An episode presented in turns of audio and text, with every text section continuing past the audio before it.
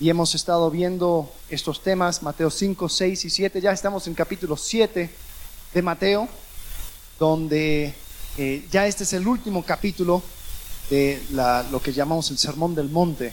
Y Jesús continúa hablando y exponiendo cómo es que se ven las dinámicas del reino. Y hoy vamos a hablar acerca de la interacción en el reino. ¿Cuál es la manera en que deberíamos interactuar en el reino de Dios? Y sabes, este tema tiene tanto que ver con las relaciones horizontales como las verticales. Y de cierta forma vamos a hablar una vez más acerca de la oración. Jesús nos enseñó en capítulo 6 cómo orar, el famoso Padre nuestro, pero nos da un poco más de luz en cuanto a este tema. Y quizás la primera pregunta sería esta. ¿El orar realmente cambia las cosas? Cuando yo oro, ¿hay una diferencia? Me acuerdo hace unos años entré a esta, a esta pregunta eh, porque estaba, estaba tratando de ver diferentes maneras de ver y entender el obrar de Dios. Me di cuenta que habían diferentes formas de ver a Dios y su actuar. Una de las maneras era eh, de ver a Dios como desarrollando una obra. Y este, esta manera de ver a Dios tenía todo predeterminado, tenía todo ya hecho, y cuando uno oraba, oraba simplemente para recordar de que eh, Dios en su soberanía ya había hecho todo bueno. Pero en, cuando pido las cosas, realmente no lo estoy pidiendo como quien está esperando algo que realmente cambiara. Si yo, si yo pidiera, oye, ¿podemos ir a comer aquí? Si no hubiera pedido, hubiéramos ido a comer allá, ¿no?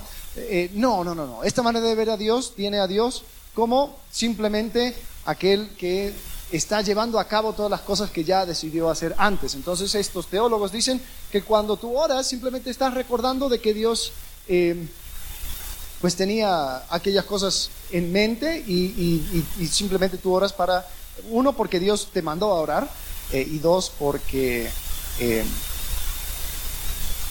Sí, un mandato, hay que orar. Punto. Hay otra manera de ver a Dios, pero que es el otro extremo y tiene a Dios como un jugador de ajedrez. Muy conocedor, muy sabio, puede responder ante cualquier imprevisto, pero que nos está acompañando también en este viaje a través del tiempo. Entonces hay cosas que quizás le puede llegar de sorpresa, pero no, no va a detener su plan porque Él es supremamente eh, sabio y conocedor. El problema con esa manera de ver a Dios es que también, o sea,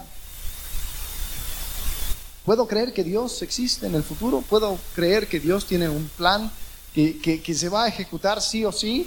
Eh, o, hay cosas que pueden como que destantear a Dios? Entonces estos dos extremos no me cuadraban. Y creo que fundamentalmente la pregunta es esta. ¿Es posible que exista un Dios todopoderoso y soberano que también permite que mis peticiones realmente hagan un impacto en este mundo? Y yo creo que la respuesta a esa pregunta es sí. Yo creo que Dios nos invita a pedir porque a través de la petición es que Él obra. Y su obrar es un obrar verdadero. No es como, eh, qué sé yo, como, como, como papás que dicen vamos a ir a la playa y antes de ir a la playa le dicen a los hijos, oye, ¿te gustaría ir a la playa? Sí, ok, bueno, vamos a la playa. Y es como que, no, no, no, ese fue el plan desde, desde, el comienzo. Eh, yo no creo que Dios obra de esa manera. ¿Por qué? Porque en el plan original de Dios estaba que nosotros fuéramos parte de su familia y que nosotros reináramos y tuviéramos autoridad. Pero esa autoridad debe, ser, debe ejecutarse en dependencia de Dios. Entonces, es real aquellas cosas que van sucediendo a causa de la oración y es real de que Dios es todopoderoso. Ahora, mi deseo hoy, creo que el deseo de Jesús cuando está hablando de este, este mensaje, no es de entrar a los temas profundos que no nos corresponde acerca del obrar profundo de Dios. Yo creo que Jesús cuando quiso hablar acerca de estos temas, quería resaltar la relación que tenemos con el Padre. Y eso es lo que yo quiero también resaltar. Mateo capítulo 7, versículos 7 al 12, dice así. Pidan y se les dará. Busquen y hallarán. Llamen y se les abrirá. Porque todo el que pide, recibe. Y el que busca, halla. Y al que llama, se le abrirá. ¿O qué hombre hay entre ustedes que si su hijo le pide pan, le dará una piedra? O si le, pide un pescado, le dará una serpiente. Pues si ustedes, siendo malos, saben dar buenas dádivas a sus hijos, ¿cuánto más su Padre que está en los cielos dará cosas buenas a los que le piden? Por eso, todo cuanto quieran que los hombres les hagan, así hagan, así también hagan ustedes con ellos, porque esta es la ley, los profetas. Si estás tomando nota, quiero que eh, anoten esto, es mi idea que quiero que se lleven. La petición revela el corazón del dador y del receptor. La petición revela el corazón del dador y de la petición. Ah, perdón, del receptor. Porque la dinámica o la manera en que interactuamos en el reino de Dios es a través de la petición. Pidiendo es que se van dando las cosas. El filósofo Dallas Willard escribe acerca de la petición esto. Pedir es, en verdad, la gran ley del mundo espiritual mediante la cual se logran cosas en cooperación con Dios, siempre en armonía con la libertad y el valor de cada persona.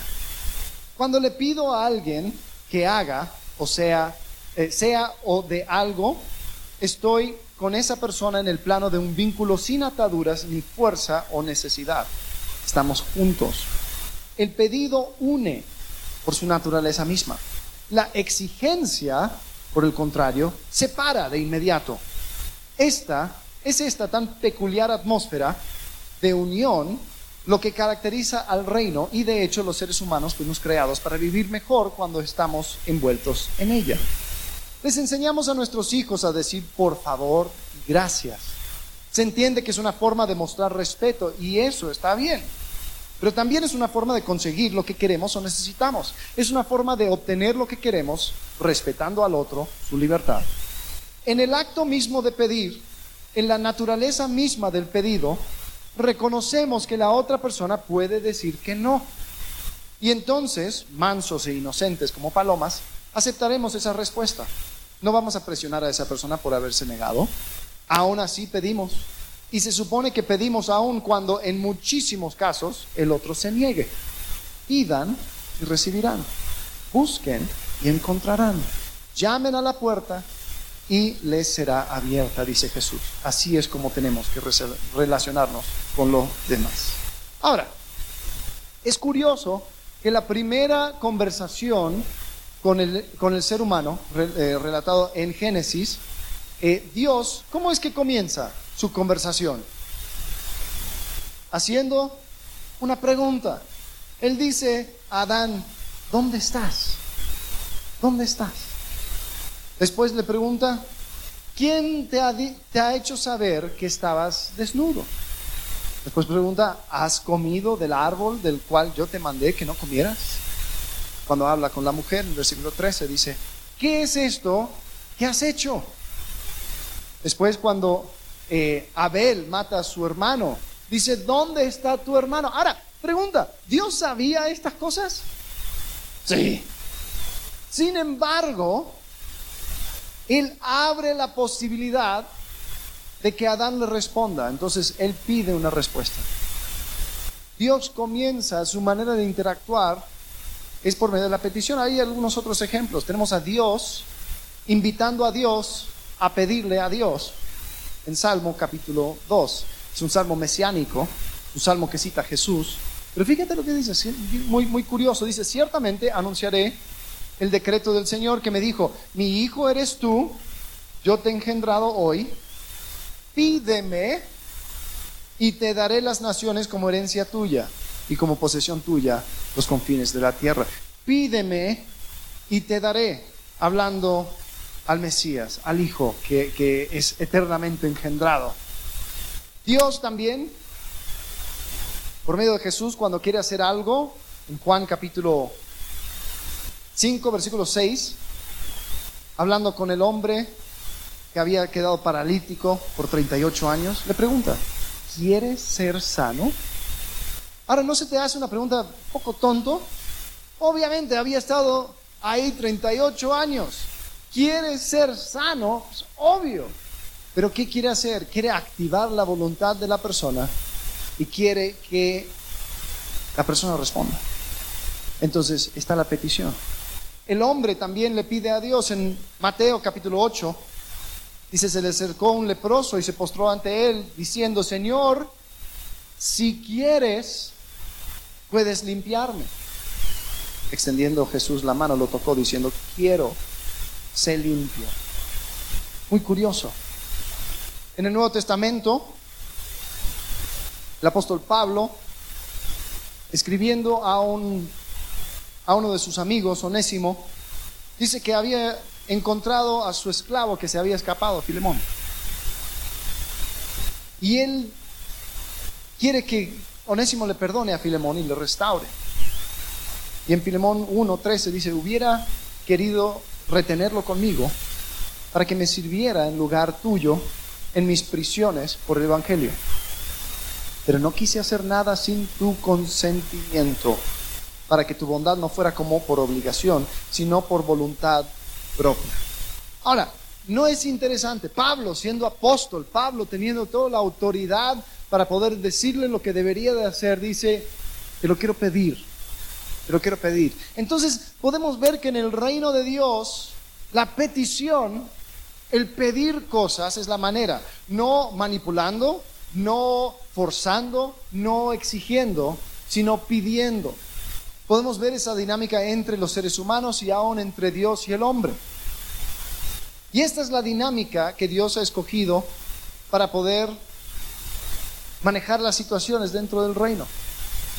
Esta dinámica no es de forzar a aquellas personas que hagan las cosas. Fíjate que Mateo capítulo 7, justo antes de este pasaje que leímos, habla acerca de no darle perlas y cosas sagradas a los perros y a los cerdos.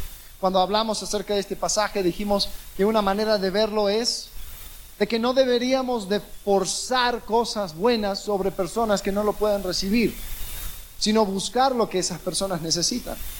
Y es curioso que el próximo pasaje tiene que ver con pedir con una dinámica voluntaria entre personas.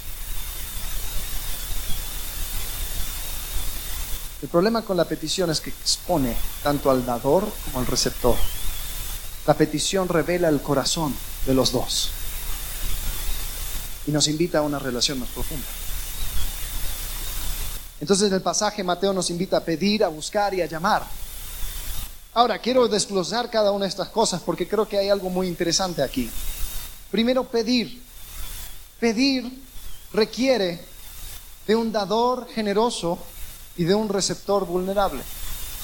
Entonces a muchas personas no les gusta pedir porque no quieren mostrar de que tienen necesidad. Seguro te ha tocado, siempre hay esa persona que, nunca te deja pagar cuando, cuando sales a un restaurante. Yo pago. Ahora, aunque es increíble salir con personas así, eh, y a veces sí sale de un corazón generoso, a veces también puede salir de un corazón que no quiere mostrar de que necesita. Hay personas que aún si no tienen, están a su, a su último centavo, dicen, no, yo voy a pagar, yo invito. ¿Por qué? Porque yo no voy a mostrar que yo necesite de nadie. Yo no voy a mostrar mi vulnerabilidad. Entonces siempre quieren andar como que si todo está bien, todo está bien, todo está bien, yo no necesito, yo solamente doy. El problema con pedir es que yo me muestro vulnerable. Y después del otro lado hay personas que no quieren mostrarse generoso. Entonces no quieren estar alrededor de una persona que tenga una necesidad. Porque el estar frente a una persona que pida algo muchas veces es muy incómodo, ¿no? si no me crees, trata de comerte una pizza entera frente a un perro hambriento va a ser imposible porque ya sabe cómo hacer con los ojos, la pata que lo sube y te mira. Y creo que esa dinámica es una que si no hay generosidad y si no hay vulnerabilidad se vuelve muy incómodo esto de petición. Pero Dios nos invita a esta relación con Él. Entonces, una de las cosas que Jesús nos invita a hacer es pedir por el pan diario. Señor, el pan de cada día, dános hoy. Es decir, ¿qué necesitas hoy? ¿Cuáles son las cosas que tú necesitas que sucedan hoy? Y sabes, Dios es un Dios generoso y le encanta concedernos esas cosas. Yo he, comenzado eh, orando de esa manera. Cuando comienzo a pensar en mi día, empiezo diciendo, Señor, estas son las cosas que yo quiero que vayan sucediendo. Señor, te pido por esto, te pido por lo otro. Son cosas específicas. ¿Pero por qué? Porque creo en un Dios generoso. Y no tengo problema en revelar mi necesidad. Decir, Señor, yo necesito que, qué sé yo, este, este, este papeleo se pueda resolver hoy. Señor, yo quiero que este, este problema, esta conversación se pueda dar de la mejor forma. Señor, yo necesito tal o cual cosa, pero ¿sabes cuál es el problema? Nuestro deseo de no mostrar vulnerabilidad juega en contra. Y no queremos pedir por cosas específicas. No queremos que nos vuelvan a lastimar. ¿Sabes? Jesús en este pasaje compara la relación con la relación terrenal con nuestros padres, ¿no? Y quizás algunos en su hogar han tenido experiencias con padres que constantemente le desilusionan, constantemente le dan promesas que después no cumplen, constantemente van diciendo cosas o haciendo cosas que van mostrando que no hay generosidad. Entonces, ¿cuál es mi respuesta? Yo no voy a permitir que nadie me lastime más. Yo no voy a permitir que nadie me diga no. Entonces, en mi, en mi relación con el Padre, lo que trato de hacer es ser lo más general posible, ¿no? Porque ¿qué si pido que Dios sane a mi amigo y no lo hace? ¿Qué si pido que Dios me dé ese trabajo y no me contratan? ¿Qué si Dios no hace lo que yo pido?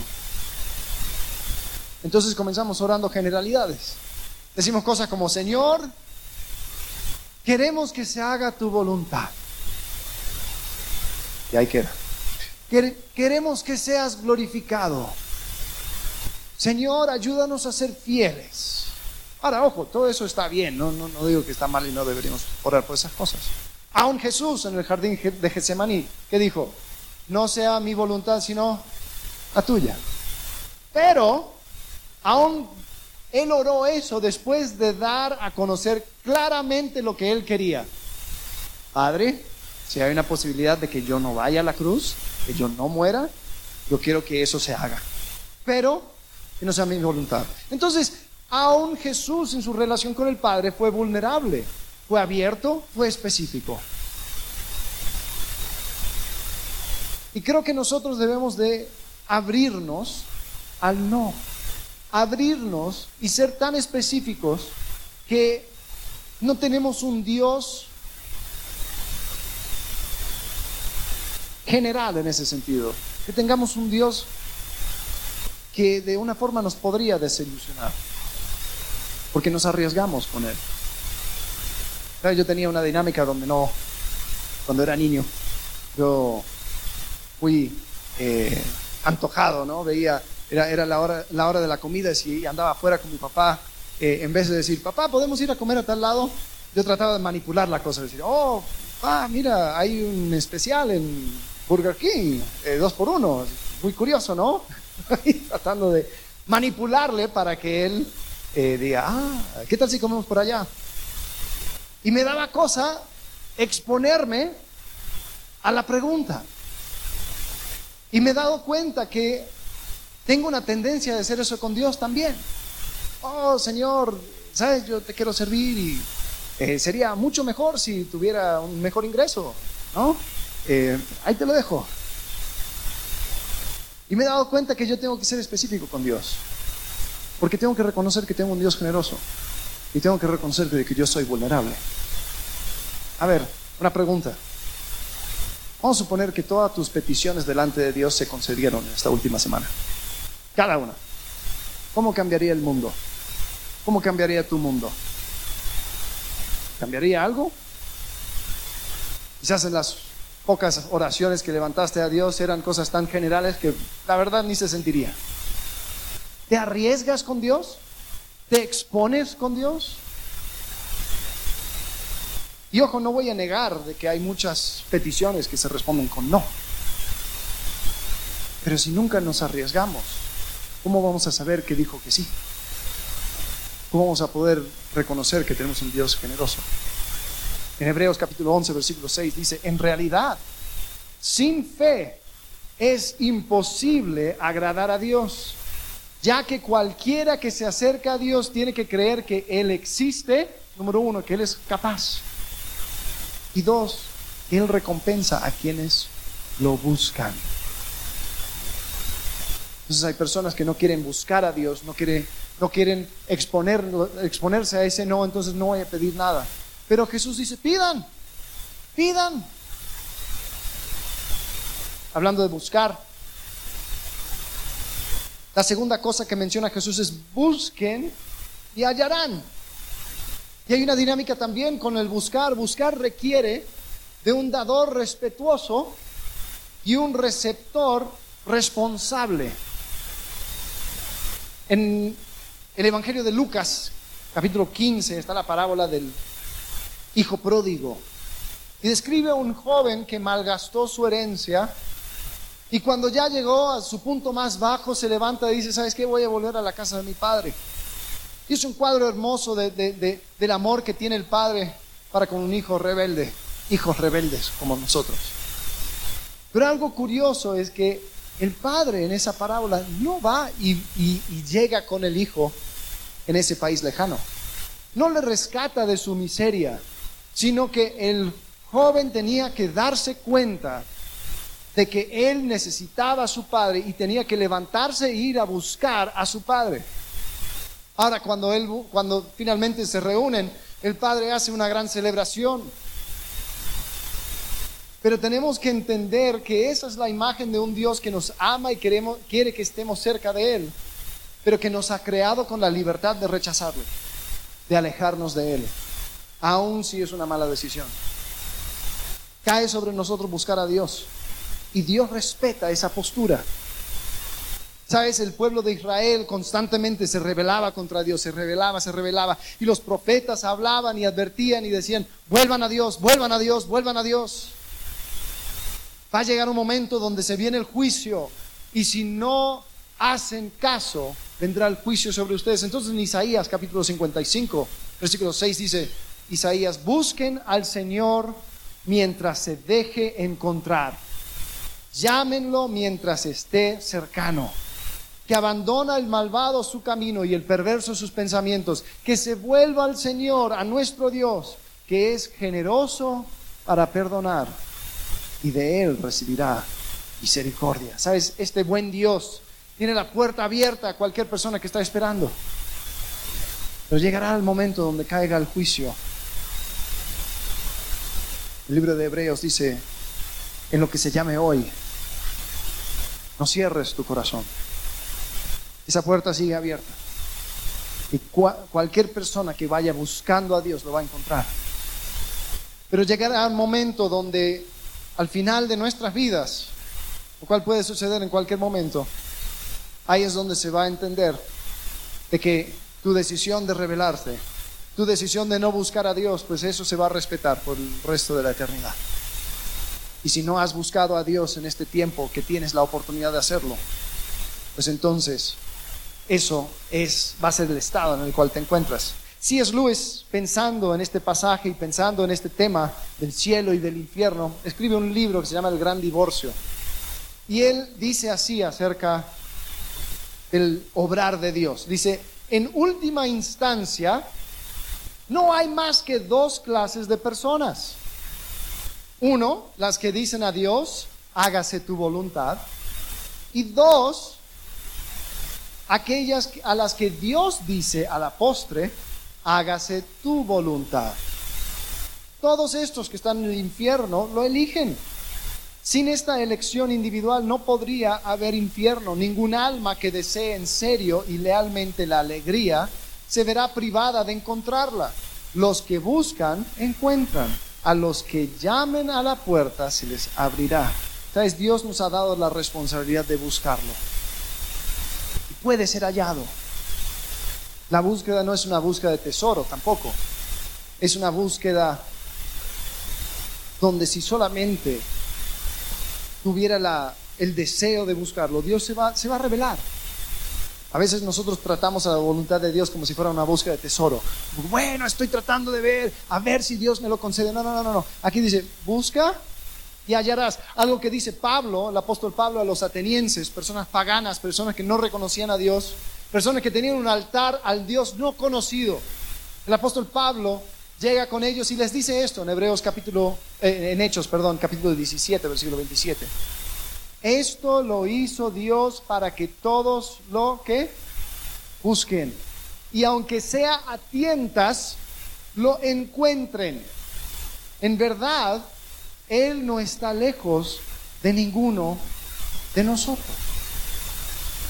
Pregunta, ¿de qué manera estás buscando a Dios? O quizás no estás buscando. Porque dice, si Dios realmente fuera bueno, él me encontraría a mí donde yo estoy, me sacaría de mi miseria, me sacaría de mi situación. Dios, ¿dónde estás? Quizás nos ofende el hecho de que Dios vaya a respetar nuestra decisión. Quizás nosotros pensamos que un buen Dios nos permitiría ser rebeldes toda nuestra vida y después, cuando lleguemos delante de su presencia, que Él diga, no te preocupes, yo te voy a forzar a que vengas conmigo. No, así no funciona. Busca a Dios mientras pueda ser hallado. Y en esa búsqueda lo vas a encontrar. Porque Él se ha hecho cercano a cada uno de nosotros. Pero es un Dios que respeta nuestra decisión.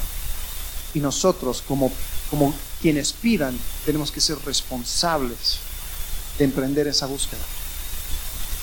Pidan, se os darán. Busquen y hallarán. Llamen, se les abrirá. Llamar. Llamar requiere de un dador bueno y un receptor persistente. Como dije al comienzo, la petición revela el corazón del dador y del receptor. ¿Sabes? Cuando pensamos en esto de llamar, tenemos que pensar en una persona, el que, el que recibe a la persona, tiene que ser una persona buena y un receptor tiene que ser persistente. Hay personas que critican a aquellos que oran por aparentes tonterías. Cosas como, ay Señor, por favor te pido que me concedas en tu gran voluntad un espacio de estacionamiento porque no quiero caminar este calor. Señor, te pido que la taquería todavía tenga tacos de suadero. Yo sé que he llegado tarde, pero Señor, concédemelo en tu misericordia. Y yo antes también criticaba a esas personas. Porque yo pensaba, bueno, si Dios se va a dar el tiempo para responderte, pues debería pedir por cosas buenas y grandes, ¿no? Como, qué sé yo, por las personas hambrientas, por tanto problema que hay en el mundo, no por un espacio de estacionamiento. Pero sabes, pensando en este pasaje de Mateo me doy cuenta de que Dios, a Dios le encanta que lleguemos con Él con las cosas pequeñas.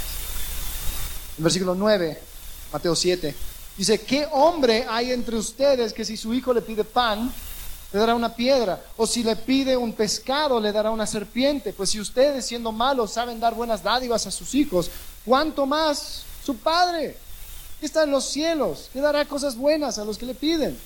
Dios está haciendo una comparación, dice, mira, ustedes son malos, pero aún ustedes, siendo malos, saben dar buenas cosas a tus hijos.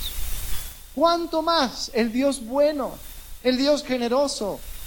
¿No crees que está en su corazón darte aquellas cosas que tú pides? Y sabes, de alguna manera, pedir esas cosas pequeñas a Dios, con esa petición estás reconociendo que Dios es Dios, Dios es un Dios bueno. Porque solamente cuando hay confianza pueden suceder esas pequeñas peticiones, ¿no? La vecina que viene y toca la puerta y oye, ¿prestarías un, par de huevos? Porque estoy haciendo algo y ya me quedé sin... Bueno, primero muestra su vulnerabilidad, pero también está mostrando una cierta confianza. Está diciendo, esta persona es suficientemente buena como para darme estas pequeñas cosas que estoy pidiendo. ¿Cuántas veces eso, o sea, nos da pena, nos da cosa, entonces no pedimos, ¿no? La receta va sin huevo, porque yo no voy a pedir a nadie, yo no voy a mostrar mi mano, no voy a mostrar que yo no tengo, que yo necesito. Pero esas cosas pequeñas va mostrando, hey, hay confianza. Hey, son cosas pequeñas. ¿Cuántas cosas pequeñas solamente compartes con tu esposo, con tu esposa? Dices, mira, esto es una tontería y solamente se lo pediría a ti. ¿Por qué? ¿Qué confianza? Porque hay un conocimiento de que esa persona que está a mi lado es una persona buena, una persona que me ama. Y cuando yo pido esas pequeñas cosas a Dios, estoy haciendo lo mismo. Hay un autor llamado Tyler Stanton, es, es un pastor de una iglesia en Portland, Oregon, en Estados Unidos, y él escribió un, un libro de oración que estoy atravesando la verdad ha sido de mucho desafío a mi vida. Y cuando habla acerca de esto, de la bondad de Dios, él dice esto. Él relata, dice, recuerdo perfectamente que el año pasado volví a casa después de un día muy largo. En un solo día participé en una reunión de ministros movilizados para luchar contra el racismo sistémico aún vigente en Estados Unidos. Hablé con el mayor donante de alimentos contra la inseguridad alimentaria de, la ciudad de Nueva York sobre la posibilidad de convertir nuestra despensa de alimentos local en una operación completa debido a la creciente crisis de hambre en Brooklyn. Aconsejé a una pareja que estaba atravesando una infidelidad en su matrimonio que estaba produciendo una ruptura de la confianza y un profundo dolor. Con todo el quebrantamiento y la necesidad de nuestro mundo caído tan evidente para mí, cuando las puertas del ascensor se abrieron en el cuarto piso y sacudí las llaves de mi apartamento de mi bolsillo, oí la vocecita de Simón desde dentro. Papá llegó a casa. Corrió y me abrazó cuando entré. Hank salió de su habitación e inmediatamente preguntó, papá, ¿podemos tomar helado esta noche? Le respondí sin siquiera pensarlo. Sí, amigo, tomamos helado esta noche. El mundo está hecho un desastre. Hago todo lo que puedo para ayudar más de lo que perjudico. Y aún así, frente a todo ese quebranto y necesidad, me gusta darles helado a mis hijos. Me encanta decir que sí a lo que quieren. Dios es nuestro Padre tiene mucho que hacer, mucho más de lo que nuestras mentes puedan comprender en un momento dado. Y aún así, le encanta darnos lo que queremos, aunque sean espacios de estacionamiento. Pídele. Eso es lo que quiere de nosotros. Sabes, nuestro Padre Celestial es un Padre bueno. Es un Padre que le encanta darnos lo que pedimos. Sin embargo, por alguna extraña razón, lo que pide de nosotros es persistencia. Nosotros no podemos hacer como hacen los correos corporativos. Así como te mandé el correo hace dos semanas, por favor, en favor de, de hacer referencia a mi correo anterior, ¿no? Él pide que llegamos a Él, lleguemos a Él, lleguemos a Él, siendo persistentes. Y Él quiere que sigamos siendo persistentes hasta que una de dos cosas sucedan. Número uno, nos conceda lo que estamos pidiendo. O número dos, nos dé un no de manera clara. Ese no podría ser como el no del apóstol Pablo cuando él estaba pidiendo que se le quitara un aguijón en la carne y Dios dijo, bástate mi gracia, mi poder se fortalece en tu debilidad. Ya. Pero si, una, si ninguna de esas dos cosas ha sucedido todavía, lo que pide de nosotros es persistencia, continuar tocando, tocando, tocando, tocando, tocando esa puerta. ¿Por qué? Porque tenemos un Dios bueno. En Lucas capítulo 18 Jesús habla acerca de esto. Dice que les cuenta una parábola para enseñarles que ellos debían orar en todo tiempo y no desfallecer. Había en cierta ciudad un juez que ni temía a Dios ni respetaba a hombre alguno. También había en aquella ciudad una viuda, la cual venía a él constantemente diciendo, hágame usted justicia de mi adversario. Por algún tiempo el juez no quiso pero después dijo para sí, aunque ni temo a Dios ni respeto al hombre alguno, sin embargo, porque esta viuda me molesta, le haré justicia, no sea que por venir continuamente me agote la paciencia. El Señor dijo, escuchen lo que dijo el juez injusto. Aquí hay otra comparación. Y no hará Dios justicia a sus escogidos que claman a Él día y noche. ¿Se tardará mucho en responderles? Les digo que pronto les hará justicia. No obstante, cuando el Hijo del Hombre venga, ¿hallará fe en la tierra? Es curioso esa última pregunta. Estaba diciendo, esto de ser persistente es tan difícil que cuando llegue el Hijo del Hombre, cuando venga Cristo en su, con su poder, en su segunda venida, va a haber personas que han logrado aguantar en su persistencia llegando delante del Padre o todos habrán desfallecido. ¿Sabes? La persistencia puede llegar a desgastarnos. Podemos llegar a pensar de que Dios no quiere respondernos. Puede hacer que perdamos de vista su bondad. Pero tenemos que entender que cuando persistimos es una declaración continua de fe, entendiendo de que Dios nos ama, Dios quiere hacer justicia y está en su corazón concedernos aquellas cosas que nosotros pidamos. Y sabes algo curioso en cuanto a los términos que usa Jesús. Dice que es algo, la frase es algo continua. ¿no? Eh, vayan pidiendo y se les dará. Vayan buscando y, y hallarán. Vayan llamando y se les abrirá. Es algo continuo, es algo persistente. Pero cuando yo voy llamando, tengo que creer que Dios es un Dios bueno y que yo tengo que ser persistente. Ahora, ¿qué cosas has dejado de traer delante de Dios porque piensas que ya es demasiado pequeño? ¿O lo has pedido tanto de que Dios quizás no te quiere responder? Si quisiera responderte, lo hubiera hecho ya. Hay cosas así que ya dejaste, dijiste, bueno, seguro, Dios ya me escuchó y Dios va a hacer algo en algún momento. No, Él pide de nosotros persistencia. ¿De qué manera estás siendo persistente en la oración? Y sabes, Jesús termina este pasaje con el versículo 12. El versículo 12 de Mateo 7 dice, por eso todo cuanto quieran que los hombres les hagan, así también hagan ustedes con ellos, porque esta es la ley y los profetas. Esto se conoce como la regla de oro. La regla de oro. Y es curioso porque muchas religiones tienen esta misma ley. No, porque, porque en el Islam dice, no hagas lo que no quieres que la, que, la gente haga contigo. Es la misma cosa. Los budistas tienen la misma cosa. Y dicen, ¿ves? Todo es igual. Ahora, creo que hay una gran diferencia. La gran diferencia tiene que ver con las primeras dos palabras. ¿Cuáles son las dos, primeras dos palabras? Por eso. ¿Están conmigo? Gracias.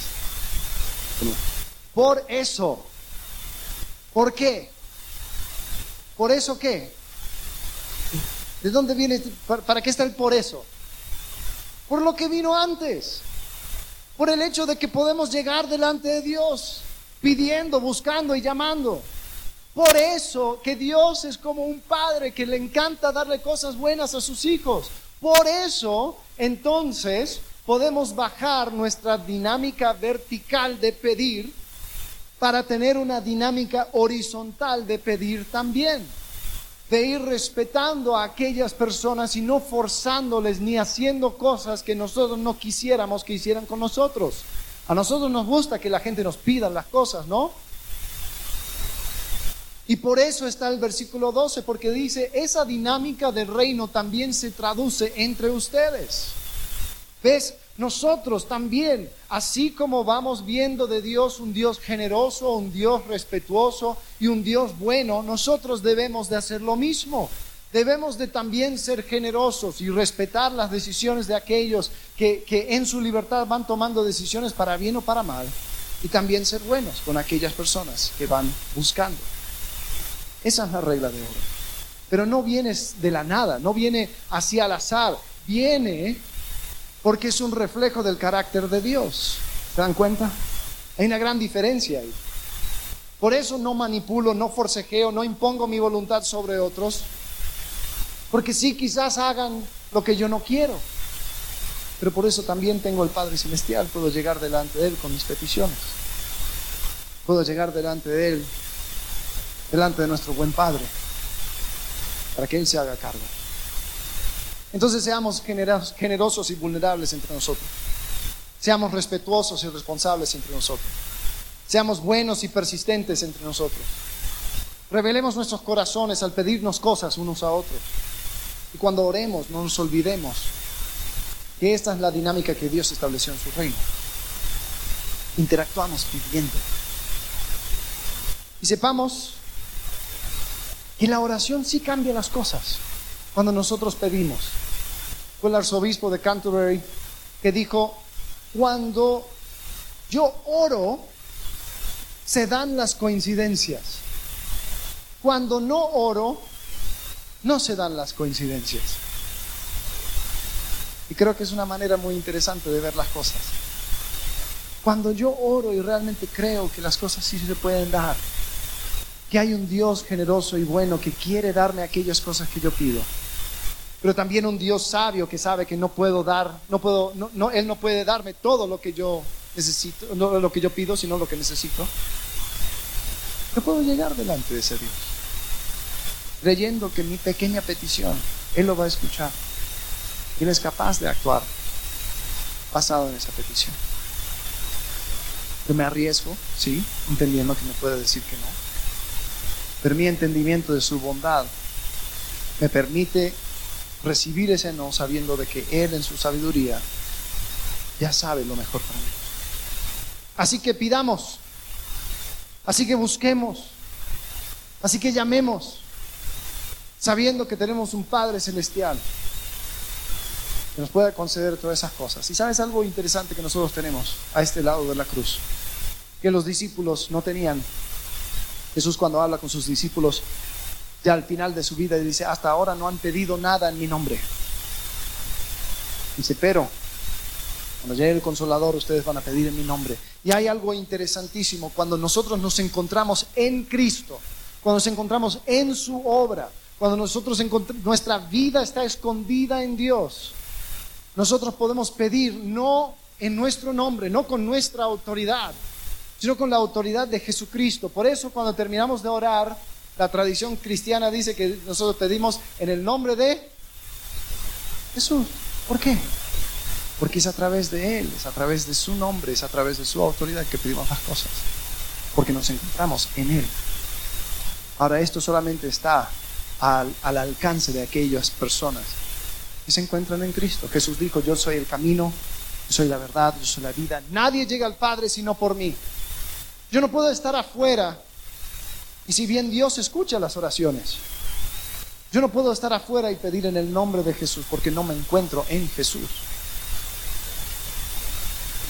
La vida eterna solamente se concede a aquellos que le han buscado a través de Cristo, que han encontrado la obra de Cristo como la única cosa suficiente para la salvación eterna, que han encontrado en la, en la muerte y resurrección de Cristo la única esperanza para la eternidad. Eso es hallar.